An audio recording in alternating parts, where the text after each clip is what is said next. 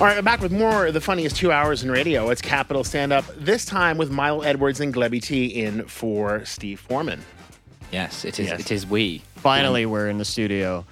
Yeah. Mono, A a mono. mono, a mono. But I got Mo- stereo in my ears. Ooh. Whoa! Whoa, whoa there. It's it's a pun. If you didn't if you didn't catch that, it's Shh, we funny don't- because mono means two things. Hmm. But That is Yeah. that is what they say. Oh yeah. so, what about the storm? Yeah. What about the storm? It was a big storm, huh? It was heavy. Yeah. Heavy. See- Serious. Did you see any cars being wrecked? Uh, not as a result of the storm, no. Uh, but you know, it's Moscow traffic, so many, of course. Uh, it's it's an interesting it's an interesting place to live in that way. There was a tree down in a in a street near us. Um, just kind of windy, fell over, I guess. But it was all over Yeah. Moscow, and that's the problem. I was in uh, Kaluska uh, Mm-hmm. yesterday. I was uh, recording a hot hip hop track uh, Okay. with my man, main man, uh, Mr. Monday. It's a rap nickname. Obviously, his parents didn't name him that way. Yeah, Very funny character. Uh, anyway, so we were uh, we're recording a hot, hot hip hop track. It's gonna drop soon. I haven't named it yet. Do you, are you confusing the words drop and flop? Uh, no, I'm confusing the words Milo and idiot. Ah, Oh, it's stop, stop insulting my rap career. It was it was logically a bit off, but I'll allow Yeah, it. I'm very good at, at, at comebacks, so that's why Yeah. we got to do some battle rap. Glebby T is a great rap name. No, it sounds horrible. It sounds great. What are you talking Yeah. about? Glebby T. Lebby T. It sounds tough. G G to Gushev. That sounds like a. It's a- It's it's not even a furniture piece, but it's something that you put on your furniture. Like I need some Glebby tees for my cushions. that, yeah. Or or it's like a cleaning product. Glebby tea. Like, oh, how am I gonna get? Oh, just put some Glebby tea on it. It'll be fine. Glebby T. Yeah, you know. All right, so back to the storms. I was Yeah. there, and then I started riding a train back to airport where I Uh-huh. currently reside. Ooh. And as soon as I get got on the train, You're like Tom Hanks in that in that film, The Terminal. You're like you live in you, you go you live in the in the airport, and then they're like, uh, you know, your your country doesn't exist anymore, and you're the like, very what? confusing thing. Like living Yeah. on a metro station is called airport. It's like you get on a That's Uber not where an airport is. trying to tell Roman where to take you, and Roman's like, "Where are you going? Airport. Okay. Which one? Doesn't even care. the airport. Yeah, it's weird, right? Because it's like there's not an airport there, not even one of the airports. There used to be one. That's why like they Ah. had a they had a whole field like, and that's where they used to test planes or something. But a- anyway, so I start. I got on the train and I saw like the the lightning and stuff, and it Mm-hmm. just kept going. I was like, "That's not. I've never seen like that, anything like that before." It just kept like flashing and stuff. I'm like, "This is something weird going on. This seems like an attack from the aliens, Mm-hmm. or maybe like a promotional material for uh, Independence Day 2. I don't know. Like, who knows? man? oh, damn Americans! Didn't And they? they um, just create their own lightning as a sort of. yeah, just like Will Smith's face, like reflected on the sky am- amid the lightning strikes. Yeah, it's like it's like the opposite of Victory Day, where they like used planes to get rid of all of the clouds. Except like the Independence Day guys are like just spending loads of money creating fake lightning. Yeah, just kick all those storm clouds in the center of Moscow so we can promote our movie. Yeah. And uh, so I got on the train and like I kept getting messages on Telegram like, "Yo, there's a storm in my neighborhood. There's a storm in my neighborhood." And we realized it was going on like everywhere at the same time. And I get out at airport, which is like solid, I don't know, fif- 15 metro stations away, and it's pouring rain. There's a bunch of people with like. I don't know what they were covering as some like like magazines and stuff like that in their bags. And I'm like, this is not working. Just walk in the rain. You're already wet. Like, have you seen those people like chilling by the metro, like all wet, but still don't want, want to go outside? You're like, dude, in for a penny, in for a pound. Come on, Yeah. like let's go. In for a kopeck, in for a ruble. yeah, in for a kopeck, just get wet. And Yeah. um, so I walk out, and they look at me like a madman. And then I realized, realized why, because it's Moscow rain. You go out there, if you don't have a shower in the next 15 minutes after getting through that Moscow rain, your feet probably gonna fall off, your your face Yeah. gonna melt.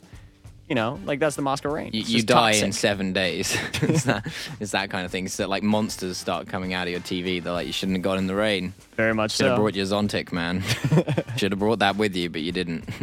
Um, I always, I don't own an umbrella in Moscow, and like, because it, it doesn't rain here that often, right? You get like in the winter it snows, and in the summer it's usually hot and dry, and then when it does occasionally rain, it rains like really heavily, and I always turn up somewhere like really wet, like a kind of- like a wet dog, like you know, like when you've been out in the rain, you're a bit wet, and it's like a bit inconvenient, right? Yeah. But then that when you're like when you're so wet that you turn up and you can't actually fulfill the reason you went to that place.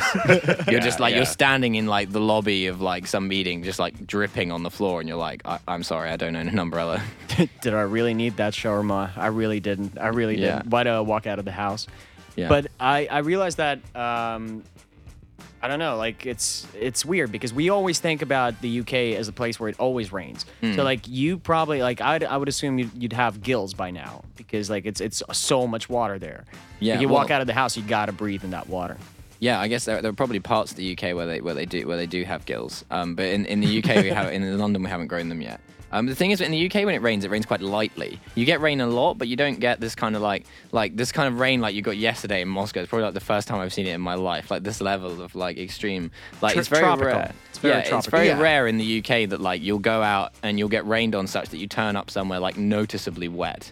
Like even a bit damp, like there's a bit of like water on your coat, whatever. But like not to that extent where you'd need like need a towel, which happens to me regularly in Moscow. Yeah. Um, I think you need an adjective for the rain. yeah. It's like, okay, so the rain in, in, in the UK is like depressive rain. yeah. It's like, okay, it's raining, but it's just kind of half raining and it's just the sky is gray. Just you know, everything is It's terrible. everything just kind of just, yeah, there's no sun and it's just depressive rain. yeah. We, don't, uh, like, it, it's, it's raining here. It's not depressive rain, it's oppressive rain. Oppressive It's oppressive rain. I mean, it's just terrible. That's the Yeah. only thing I'm happy about about the release of Pokemon that it got postponed in Russia like up until this weekend. I think they, they're trying to put it out because if it was released before, I'd be out in the rain last night trying to catch some trying to catch some what are they called the water Pokemons Yeah. Squirtles. oh, Squirtles, yeah. Just running around the storm, chasing Squirtles, yelling at people like "Get away!" Do you think it would adapt to like the the the, the, the conditions? Do you think it That's would know? what I'm- yeah. Yeah. That's like a interesting. drunk Squirtle, like Yeah. a real, like a homeless drunk Squirtle, being like, "Please put me in your ball. I need a home." You just you just catch some actual turtles, just like in, you're like the mad guy, just like picking up like drowning animals in the street and like little babushkas and stuff, and like get it, get in my pokeball, and they're like and they're like нет, я в продуктовой магазине in the ball. um, yeah, that I think actually babushka would make a formidable Pokemon. Like babushka, I choose you.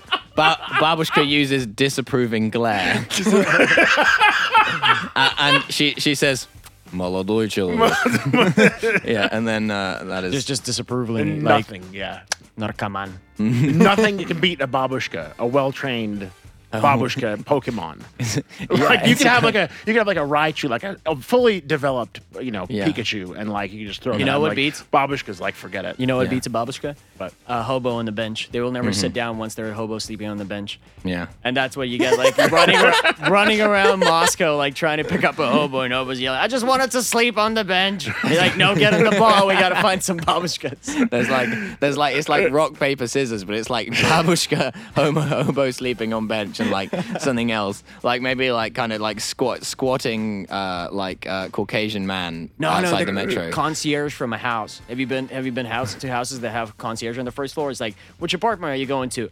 What do you care? Like, Yeah. I'm small enough not to be able to rob them. yeah. Listen, guys, I gotta go to a break. When we come back, we're gonna have more Capital Stand Up. Just remind people of the number plus seven nine two five one one one one zero five three. More Capital Stand Up right after this. Capital Stand Up